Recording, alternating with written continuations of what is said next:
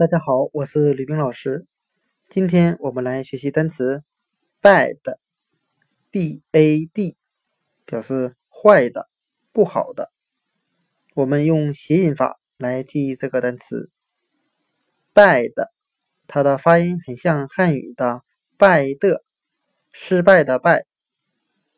我们这样来记忆这个单词：坏人注定就是要失败的。今天所学的单词，bad，坏的、不好的，我们就可以通过它的发音联想到汉语的败的，失败的。坏人所做的事情是注定要失败的。